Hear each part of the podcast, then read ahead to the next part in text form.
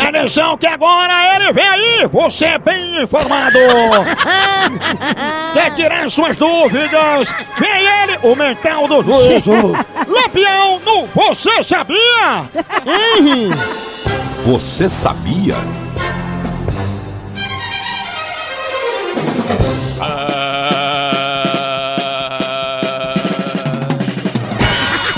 Você sabia que os jardins suspensos da Babilônia foram construídos por ordem do poderoso Nabucon... Nabucodonosor?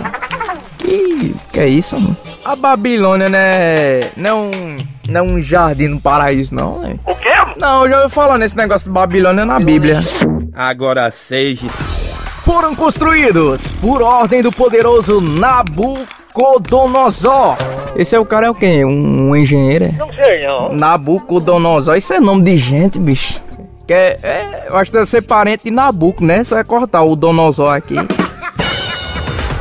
Construídos por ordem do poderoso Nabucodonosor II, em homenagem a uma das suas mulheres, Semirame.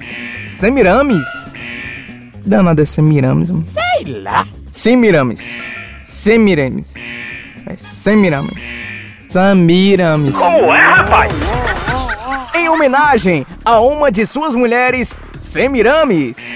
E é tudo no plural o nome desse pessoal. Ah, morreu no filho.